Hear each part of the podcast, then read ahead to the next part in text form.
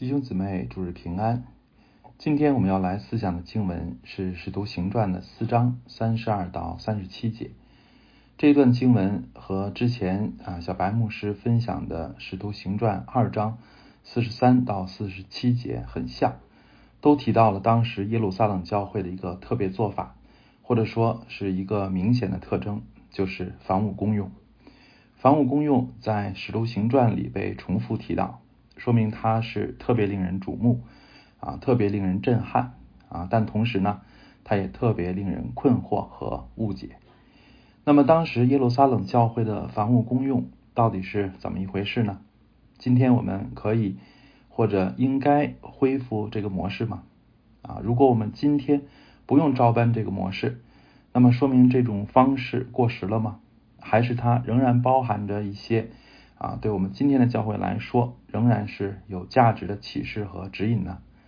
那在进入这些问题之前，让我们先一同的祷告。亲爱的爸天父，祝我们仰望你，祝我们祈求您保守我们各处的聚会都平安。我们求您保守啊，虽然是在疫情当中啊，愿我们在各处的聚会，无论有多少人啊，也无论在哪里。啊，都不受到搅扰和冲击，啊，也没有啊新冠病毒的感染，啊，求您特别的在这个非常的时期，保守您自己的教会平安，祝我们仰望您，啊，我们祈求您，啊，在接下来的分享当中，您自己亲自的工作，啊，您的圣灵运行在我们当中，求您自己亲自的解开您的话语，使我们能够明白，使我们能够晓得，啊，使我们能够通达。主要我们真的是仰望您啊，用您的话语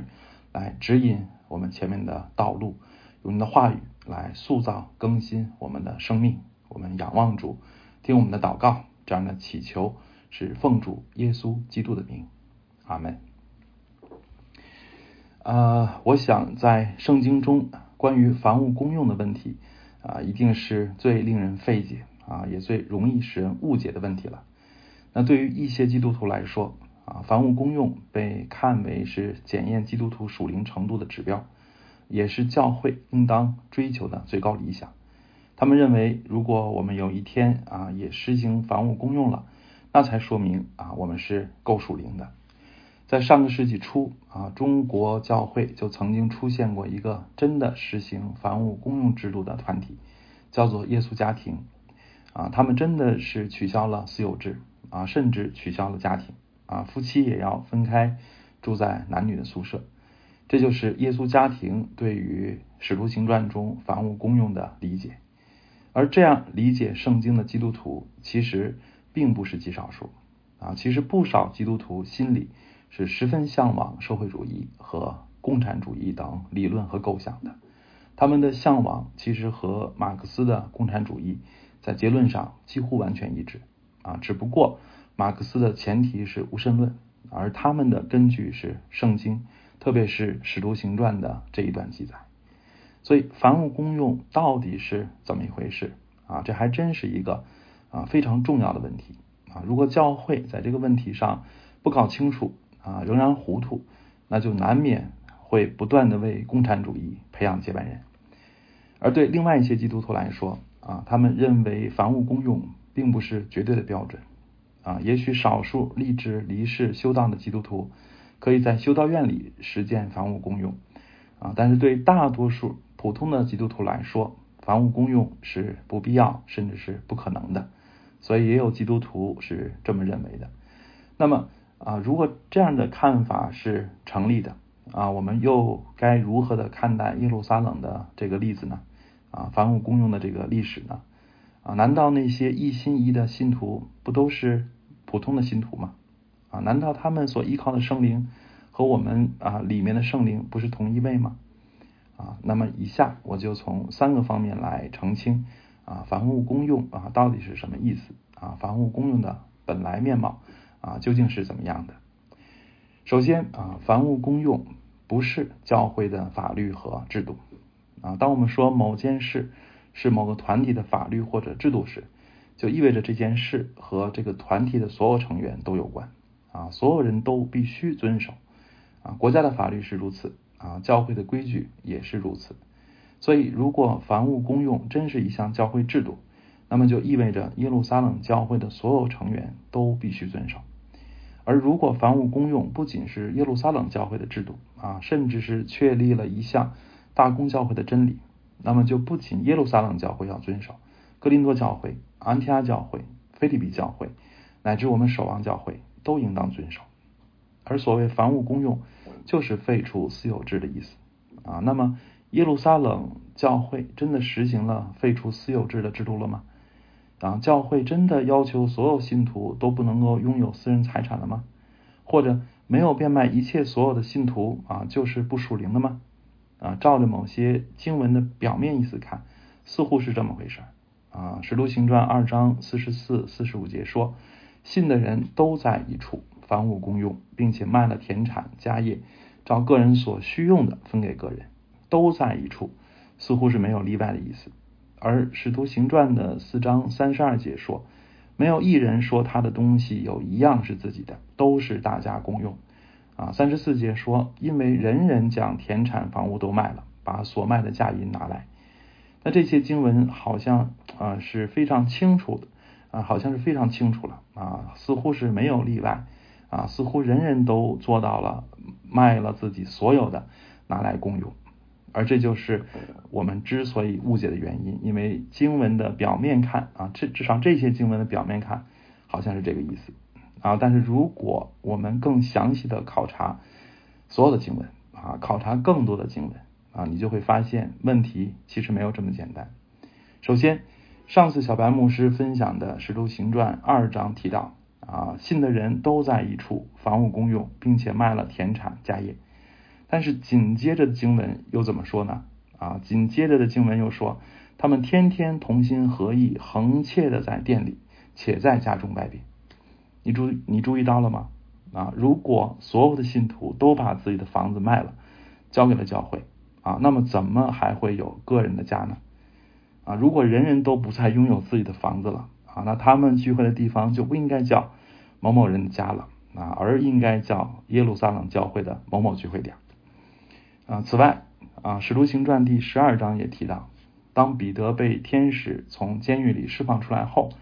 他想了想，啊，然后就去了哪里呢？啊，他就去了那称呼马可的约翰和他母亲玛利亚家。啊，你看，啊，这至少这说明啊，马就称呼马可的约翰和他母亲玛利亚没有把他们的家卖掉，他们还拥有自己的房子。而且也没有人觉得马可和他妈妈没把自己的房子卖了是不属灵的啊。其次啊，如果是这个房屋公用啊，卖掉所有的啊这个财产，这是一项制度的话，那一定是带着某种的强制性啊。如果你不愿意接受啊，或者被强制啊，或者会被强制执行啊，或者你就不属于这个群体了啊。例如咱们教会的会友。啊，必须接受教会的新约章程和纪律啊！如果不接受啊，教会虽然不会强制人接受，但却不会把这人看为是会友了。那会友是什么意思呢？啊，我记得上周曾苗姊妹分享时提到过这个词啊。圣经中唯一一次出现这个词，就是在啊使徒行传的四章二十三节。而当时曾苗姊妹对这个词的解释啊，我听了是非常有触动的啊，我也觉得是特别的到位。啊，曾苗姊妹对这个词的解释就是自己人啊，家人，成灾私言啊。我们一般说会有意味着委身啊，但其实说白了啊，就是一个人愿不愿意和一群人成为家人啊，成为自己人啊。我不是说基督徒都要成为守望教会的会友，而是说基督徒总要成为某个教会的会友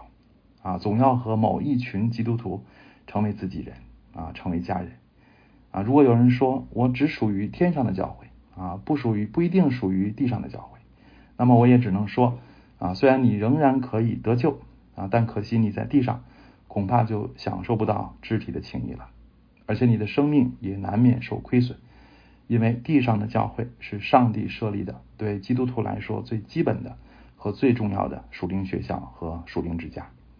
好，言归正传啊，我们这个是啊 一。插进去的一点啊，这个这个道理哈，啊，我们言归正传啊。那么耶路撒冷教会啊，有强制要求信徒必须变卖所有，否则就不把他看为自己人了吗？啊，除了我们刚才引用的经文暗示啊，并非所有的基督徒啊都变卖了所有的财产啊。那我们下周要分享的经文也提到，彼得对亚拿尼亚说啊，田地还没有卖，不是你自己的吗？既卖了，价银不是你做主吗？而后来啊，保罗啊也在他所建立的各个教会当中为耶路撒冷募捐啊，范围至少包括加拉太、马其顿和亚该亚等省份。啊，而保罗也没有啊，也并没有要求信徒必须缴纳啊，更没有命令大家卖房子啊，而是呼吁奉献，并且是心甘情愿啊，不是出于勉强才是好的。所以，亲爱的弟兄姊妹啊，根据这么多经文的印证啊，我们可以得出结论啊，我们以为耶路撒冷教会实行了共产主义制度啊，废除了私有制啊，并且要求每个基督徒都遵行啊，这是对圣经。极大的误解啊！我们可以说，废除私有制啊，不仅不是今天教会必须追求的啊，就是在当初的耶路撒冷教会和他同时代的其他地方教会也都没有实行过啊制度化的共产主义啊。那么啊，如果是这样的话啊，我们又应当怎么理解啊当初的房屋公用呢？啊，首先啊，在这一段里有两处提到把变卖的价银放在使徒的脚前。而《使徒行传》的六章一节说，那时门徒增多，有说希腊话的犹太人向希伯来人发怨言，因为在天天的供给上忽略了他们的寡妇。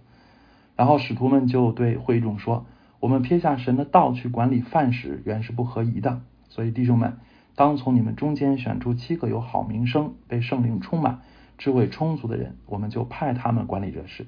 但我们要专心以祈祷、传道为事。”我们结合这几处的经文啊，基本上可以得出这样的结论，就是《使徒行传》二章和四章提到的变卖所有的得到的价银，它的用途就是六章所说的供给寡妇啊这一类的事情啊。换句话说啊，使徒们起初所做的，并不是在推动啊或者是运作一种共产主义的生活方式，而是在管理教会的词汇事故啊。六章一节也清楚的说明，教会其实没有建立。人民公社那样的统一劳动啊、统一分配的模式，而是救济那些确实没有能力啊、真正需要帮助的肢体。保罗说啊，信主的妇女若家中有寡妇，自己就当救济他们，不可累着教会，好使教会能救济那真无依靠的寡妇啊。这也印证了教会其实没有主张啊管理所有信徒的一切生活，而是有责任啊照顾那些真正困难。确实无依无靠的弟兄姊妹，而这一原则到今天啊，也仍然是所有教会的使命啊。因此，我们可以说，其实是慈惠施工啊，而不是共产主义啊，才是大公教会必须履行的使命和必须追求的目标。而这一段提到变卖所有啊，其实目的也不是在啊，不在于说明教会的理想模式是共产主义，而是说明教会当时的需要是何等大。啊，更说明当时教会的爱心是何等的大啊，奉献是何等的慷慨火热啊，甚至到了如此舍己的地步啊。当我们啊，所以凡物公用的本质啊，我们可以得出这样的结论，就是凡物公用的本质是爱啊，是圣灵工作的结果啊。当人们只从制啊，只从制度的角度去理解凡物公用时啊，并且付诸实践的时候。啊，可以说，历史已经一再的表明啊，它的结局必然是失败啊，甚至后果极其的悲惨和恐怖啊，所以真的是照着这个误解的啊这个防务公用的理解啊去实行的，在历史上啊其实有很多的例子啊，无论是太平天国啊，还是人民公社啊，或者是红色高棉啊，真的是有很多人实在的是实现过啊，就是实践过这样的模式，但最终呢？啊，都失败了啊！不仅失败，甚至是啊极其悲惨和恐怖的结果啊！所以这些历史都已经证明了这一点啊。那么圣经说，属灵人参透万事啊，难道基督徒不应该看得清楚啊？其实房屋公用的本质啊，不是一种有效的制度啊，而是极大的爱心体现。而这爱心不是从制度来的啊，也不是从人性来的啊，不是被要求的啊，更不是被强迫的。如果说这爱心是被强迫的啊，是被催逼出来的啊，那他也不是出于人的强迫啊，而是因为圣灵的火在他里面燃烧啊，以至于他不能不有所行动啊，并且这圣灵的火烧旺到如此的程度啊，能够使人变卖所有的也不心疼啊，甚至只有如此才能够平安啊，这不是人做的，而是圣灵做的啊，也唯有是圣灵做的才是好的啊，才是祝福啊，才是。使人得益处啊，却不至于受亏损。当然啊，我不是说制度或者模式没有价值啊，而是说基督徒不要本末倒置啊。今天教会有一个可悲的现象啊，就是到处的学方法啊，学模式，却忽略啊，却忽视圣灵在教会以及在个人生命中的工作啊。我说圣灵的工作，不是指有的人嘴上说的被圣灵感动。啊，或者自己声称有什么奇的经历啊，而是指正如初代教会所活出来的啊，令世人都无法否认的那种圣灵的工作啊，就包括在君王和官长面前不退缩的勇气啊，在世人面前放胆传讲神的道啊，肢体之间慷慨的奉献和舍己的爱啊，当然也包括但不限于神迹启示啊，所以神迹、勇敢啊，讲到了能力。还有彼此相爱，这就是初代教会的样式啊，也是圣灵降临、圣灵充满、圣灵掌管的标记啊。在这一段啊，也提到了圣啊使徒大有能力啊，见证主耶稣复活。但是更主要的这一段是彰显基督徒的彼此相爱啊。这爱心不是彼得批评的，只在言语和舌头上，而是实实在在的体现在行为和诚实上啊。这是爱心有多么的大呢？啊，这些爱心大到了，是耶路撒冷教会内中没有一个缺乏的。啊，所以这就是我今天选择的这个讲道的主题。啊，内中没有一个缺乏的。啊，因为他们的爱足够大啊，他们的爱足够多。啊，所以才能够成就这样的一个结果。啊。如果我们了解历史的背景，就知道当时耶路撒冷教会的困难。啊，所以困难是非常大的。啊，所以内中没有一个缺乏的。啊，不是因为他们的需要小，而实在是因为他们的爱心大啊，大到了很多人啊变卖一切所有的帮助主内的同胞啊，这就是圣灵在耶路撒冷教会的工作啊，在耶路撒冷教会赐下的爱的工作，也是圣灵愿意在所有的教会当中成就的工作啊，这爱是圣灵愿意在所有的教会当中赐下的啊，这个也是我们今天啊真正应当关注和追求的。圣灵的工作，上帝在《申命记》十五章啊当中应许说：“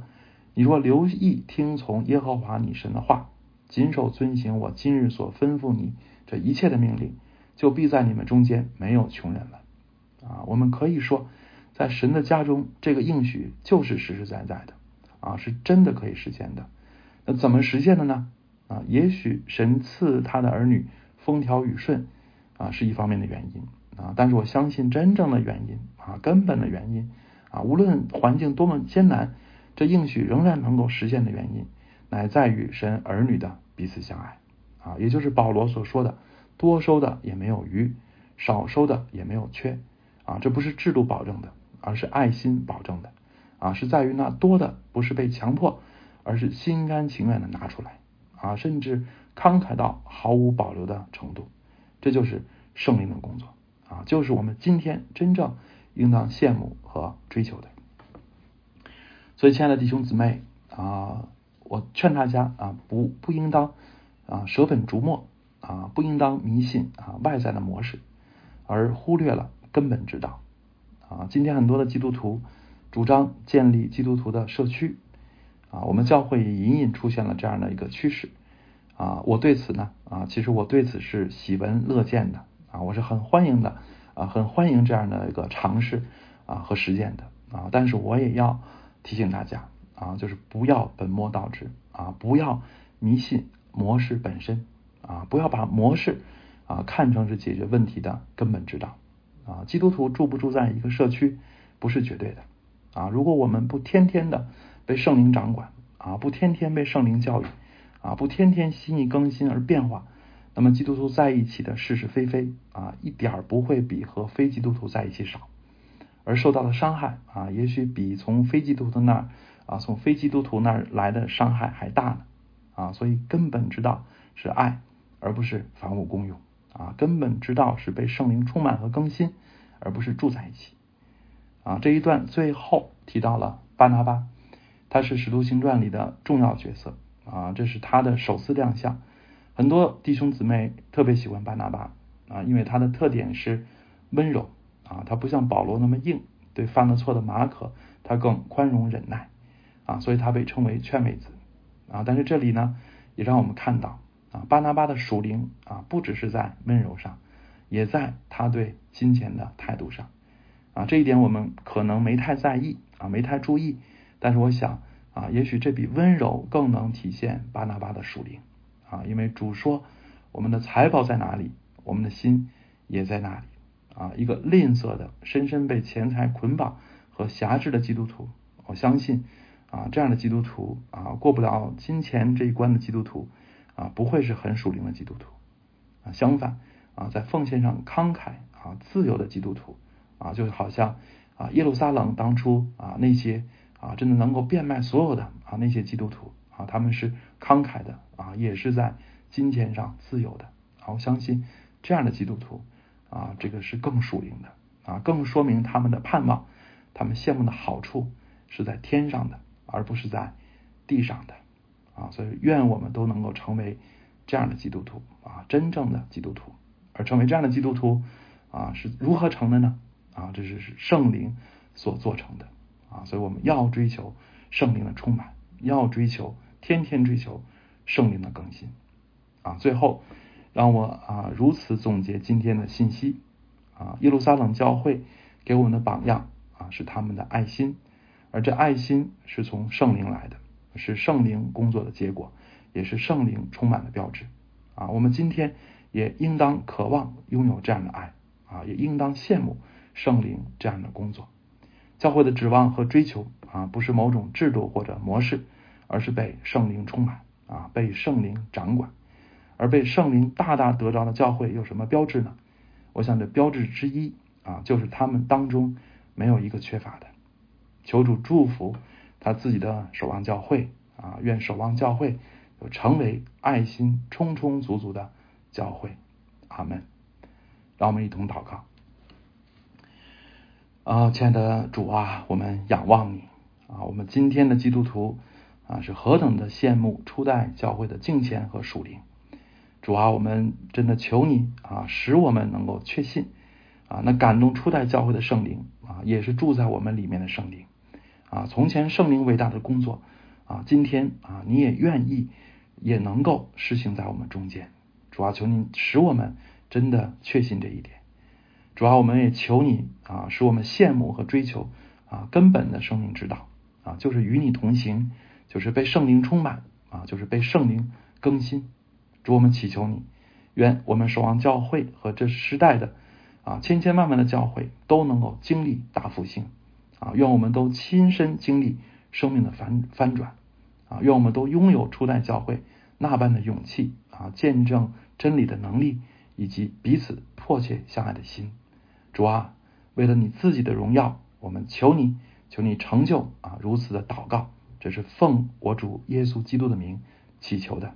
阿门。